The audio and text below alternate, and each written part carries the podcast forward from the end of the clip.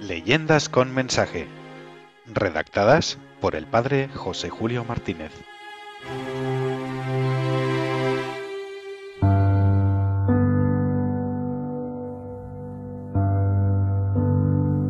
Aguador, Moro y Tesoro. Una leyenda de Granada con un claro mensaje. La obra de misericordia siempre es premiada por Dios. La avaricia lleva en sí mismo su castigo.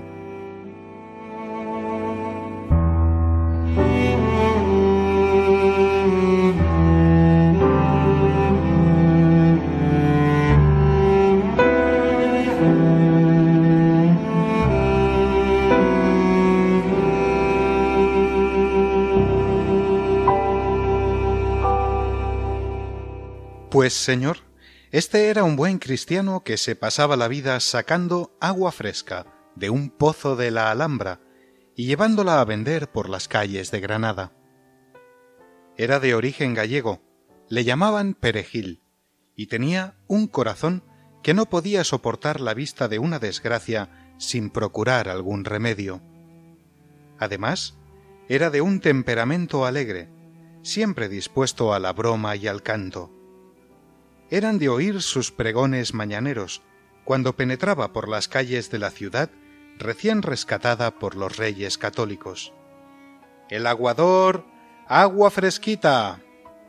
Eran varias las familias que le conocían de antiguo y le recibían gustosas como proveedor del líquido elemento indispensable para la vida. Con lo que le pagaban, añadidas algunas limosnas, justamente podía mantener a su mujer y a sus muchos hijos. La alegría de su carácter y sus ganas de cantar se veían nubladas no pocas veces por la preocupación de no haber recogido dinero suficiente para el pan de cada día.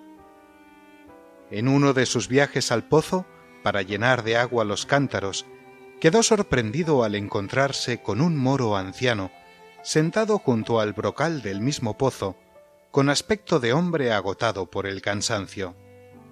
Perejil lo saludó amistosamente. Dios guarde a su merced. El moro, en aquel intercambio que había entonces entre cristianos y musulmanes, le preguntó ¿A dónde vas, buen hombre? Vengo a cargar mi borrico con los cántaros llenos de agua para venderla por las casas y ganarme algunas monedas con que comprar el pan de mi mujer y mis hijos. Hoy, en lugar de llevar el peso del agua sobre tu borrico, llévame a mí, buen hombre, que yo te pagaré doble de lo que hubieras ganado vendiendo el agua. Además, harás una obra caritativa, porque me encuentro totalmente desfallecido.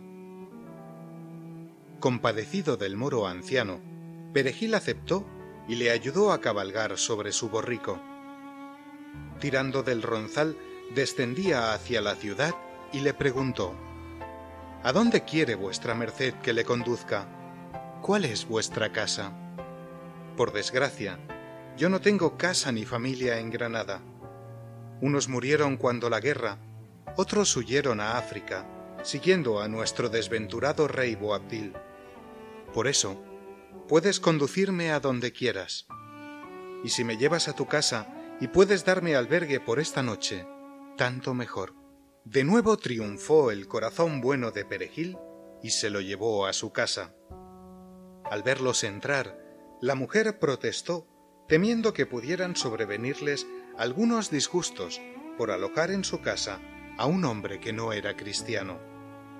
Pero el gallego se mantuvo firme y pudo más que su mujer.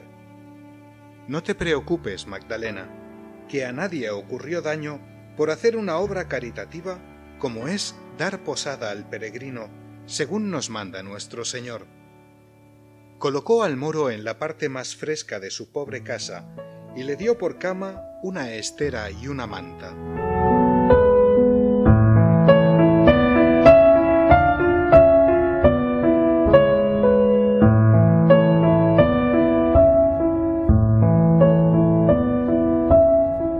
Llegada la noche, el moro tosía mucho y dijo a Perejil con voz desfallecida que se sentía en el último trance y que en agradecimiento a la obra buena realizada con él, quería dejarle una cajita de sándalo que llevaba pendiente del cuello con una correa. Llegados los primeros fríos de la madrugada, expiró, sostenido siempre por el bueno de Perejil. El matrimonio quedó triste, temiendo que la gente les considerara asesinos, cuando llegado el día, todos vieran al moro muerto en su casa, con lo cual la justicia intervendría pronto y tal vez acabarían en la horca después de haber hecho una obra de caridad.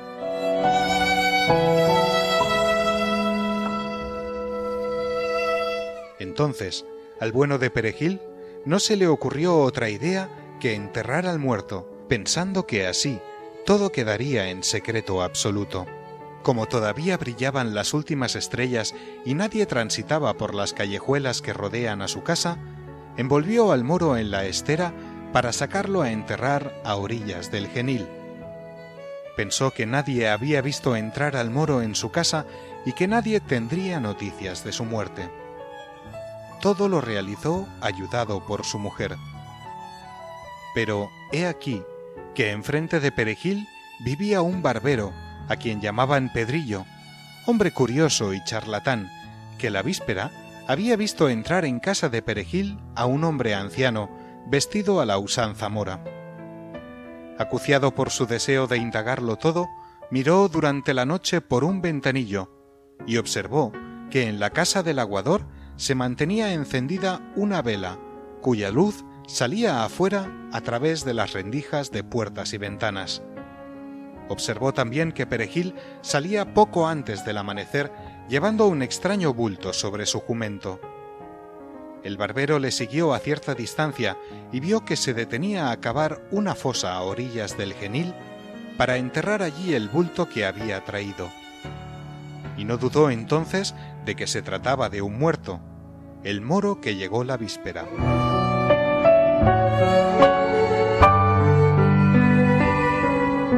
Barbero Pedrillo volvió a su casa. En cuanto brilló el sol, cogió sus bártulos de afeitar y se dirigió a casa del alcalde, que era su cliente. Mientras le rasuraba, le daba las últimas noticias. Yo mismo vi cómo el gallego Perejil, habiendo traído a un moro viejo anoche a su casa, lo ha estrangulado seguramente para robarle y lo ha enterrado esta madrugada a orillas del Genil, en un sitio que yo conozco muy bien. El alcalde era hombre de ambición desmedida. Pensó que aquel moro sería un hombre rico y que Perejil lo habría matado para quedarse con sus tesoros. Pero esos tesoros, calculaba, serán míos en cuanto Perejil sea juzgado y condenado por mi justicia. Y para realizarlo así, llamó al alguacil y lo envió con una orden escrita para detener al aguador gallego. Tanto el bueno de Perejil como su mujer quedaron atónitos cuando vieron ante su puerta al representante de la autoridad con su capa negra, sombrero del mismo color y vara larga en la mano. Pronunció la fórmula ritual. Señor Perejil, en nombre del alcalde mayor, daos preso. El aguador protestaba y clamaba por su inocencia, pero el alguacil era inflexible. Eso no me toca a mí. Allá lo veréis vos con el alcalde. Yo debo cumplir órdenes. Perejil, para consolar a su mujer, le dijo En cuanto el señor alcalde mayor sepa lo ocurrido, me dejará libre. Por eso, quiero aprovechar el viaje, llevándome el borrico con los botijos en ambos canastos, para traer agua de la Alhambra. Y con su borrico siguió al alguacil.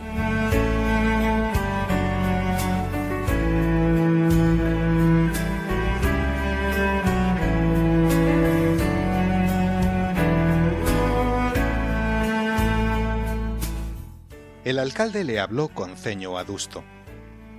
Es grave el crimen que has cometido, Perejil, dando muerte a un moro anciano que llegó a tu casa. Mereces el patíbulo. Sin embargo, en atención a que acaso lo hiciste para defenderte de un enemigo, estoy dispuesto a echar tierra sobre el asunto, con tal que pagues, a manera de multa, todas las joyas y riquezas que robaste al viejo moro. Comprendió Perejil por dónde iba el asunto y contó la verdad de lo ocurrido con tanta sencillez que el alcalde pareció convencerse. Pero insistía en que el moro habría dejado algunas joyas en casa de Perejil y las reclamaba. Perejil habló de nuevo exponiendo la verdad.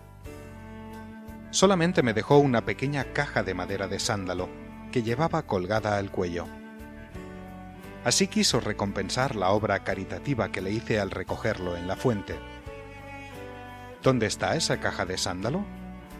En uno de los cestos de mi borrico. Tráela inmediatamente.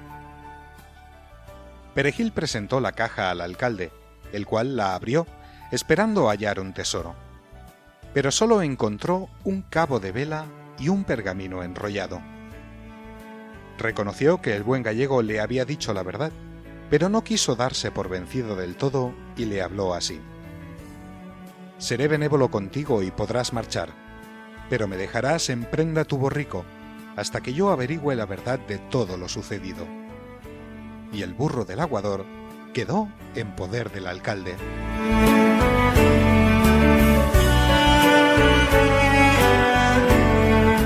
Desde entonces, Perejil ejercitaba su oficio de aguador llevando sobre sus hombros el preciado líquido, cántaro tras cántaro, a los acostumbrados clientes. Algunos se compadecían y le pagaban más de la cuenta, pero otros comentaban que alguna fechoría habría cometido cuando el alcalde había tomado la decisión de dejarle sin borrico. Lo que más dolía a Perejil era que también su esposa le zahería por el mal resultado de su buena obra. Ojalá no se te hubiera ocurrido nunca traer aquel viejo moro. Ya ves a dónde nos ha traído tu ocurrencia. No hables así, Magdalena. Yo no hice nada más que una obra caritativa, como Cristo nos enseña. Y solo has conseguido perder el burro y tener en casa esta cajita inútil. Y diciendo así, Magdalena dio una manotada a la cajita de sándalo que Perejil había dejado sobre un taburete.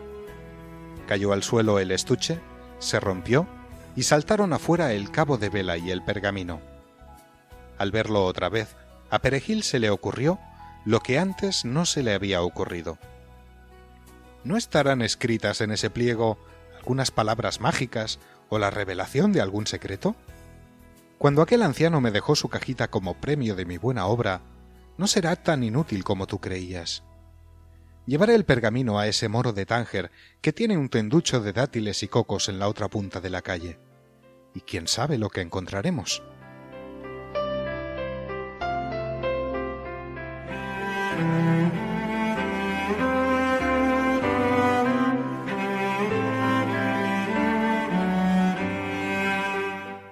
Así lo cumplió Perejil a la mañana siguiente. Se presentó al moro de Tánger con su pergamino rogándole que se lo leyera en castellano. El moro lo descifró hablándole así. Este pergamino sirve para encontrar y poseer algún tesoro que hubiere escondido quizá el rey Boabdil en alguna de las torres granadinas antes de partir al África. Pero dice también que para desencantar el tesoro hace falta la luz de una vela especial. Ah, será la vela que estaba en la cajita misma, junto al pergamino. Yo he oído decir que bajo la torre llamada Siete Suelos se encuentra un tesoro encantado. ¿Podría ser ese el tesoro a que se refiere este pergamino? Lo veo muy posible, amigo Perejil. Si quieres, esta misma noche, en cuanto suenen las doce, iremos a la torre y cumpliremos lo que dice este pergamino para desencantar y poseer el tesoro. Lo acepto muy gustoso, porque sé que eres un moro honrado. Cuando se acercaban las doce de la noche, ya estaban el moro y el aguador acercándose a la torre de los siete suelos. En cuanto comenzaron a sonar las doce campanadas, encendieron la vela, y el moro comenzó a leer el pergamino con voz solemne en árabe. Apenas terminó, oyeron un ruido subterráneo.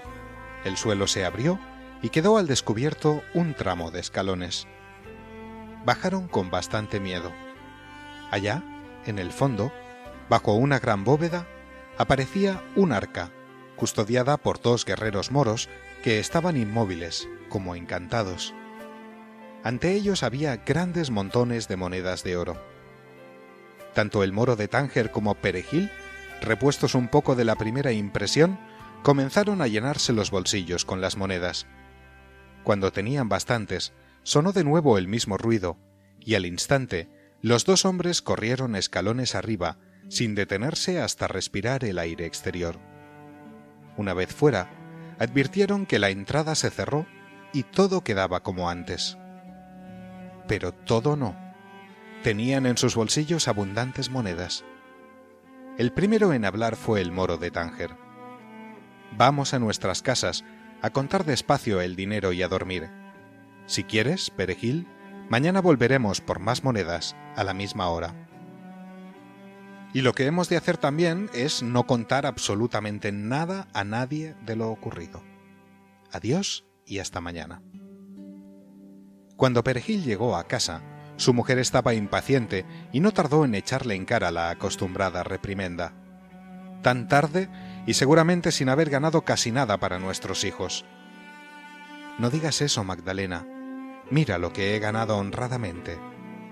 Y le presentó las monedas de oro. Magdalena se le echó al cuello, loca de alegría, bendiciendo a Dios y a su marido.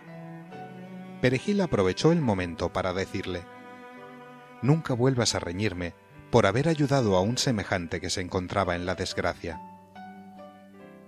Al día siguiente, Magdalena se apresuró a comprar ropas y alimentos con el dinero traído por Perejil.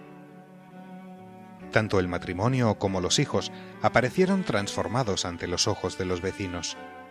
Además, Perejil vendió algunas monedas de oro a un joyero que las calificó de extraordinarias, ya que eran de oro purísimo y con inscripciones árabes muy bien marcadas. Todo el vecindario se hacía lenguas del cambio operado en la familia de Perejil. De pobres y miserables habían pasado a ser los principales vecinos de la calle. Un día, el barbero, que seguía de cerca la transformación de Perejil, le vio salir de casa contando unas monedas de oro, pues iba a comprarse otro burro. Le faltó tiempo para irse con el cuento al alcalde. Señor alcalde mayor, el aguador Perejil habrá robado de nuevo en algún lugar desconocido, pues se le ve manejar bastantes monedas de oro. El alcalde envió su alguacil para que trajera preso al aguador, y éste, con su sinceridad de siempre, le contó todo lo ocurrido, añadiendo al fin Cuando mi amigo, el moro de Tánger, a las doce de la noche, alumbrado por la vela, lee las palabras del pergamino que me dejó el moro viejo, se abren los sótanos de la torre de los siete suelos, y entramos a recoger monedas de oro. Pero no las robo a nadie, sino que son el regalo que me dejó aquel anciano por mi buena obra. Me parece muy bien, Perejil, que disfrutes de tu buena obra. Pero ya que el oro es tan abundante, esta noche iré yo contigo y con mi barbero, para que veamos si todo eso es verdad. Fueron pues los cuatro, el alcalde con su barbero, Perejil con el moro de Tánger. Todo ocurrió como en las noches anteriores, en cuanto el moro leyó las palabras mágicas. Los cuatro penetraron en el sótano, recogieron monedas de oro y salieron. Una vez arriba, el alcalde quiso bajar de nuevo para coger no solo algunas monedas, sino toda el arca, ayudado por el barbero. Perejil le gritaba Señor alcalde mayor, no lo intente, que será peligroso. Pero el alcalde y el barbero, movidos por la codicia, descendieron con la pretensión de traerse el arca. Apenas habían pasado algunos minutos cuando se oyó el ruido de la noche anterior. Se cerró la entrada y todo quedó como antes. Pero todo no. Perejil y el moro de Tánger estaban arriba, con los bolsillos llenos de monedas, mientras el alcalde y el barbero quedaban enterrados bajo los siete suelos. Desde entonces, ni Perejil ni el moro pudieron descender de nuevo, porque la vela se había consumido del todo. Pero ya tenían para vivir con el dinero que habían sacado gracias a las palabras mágicas contenidas en el pergamino que el moro viejo había dejado al aguador gallego como recompensa por haberlo acogido cristianamente cuando lo encontró cansado y enfermo.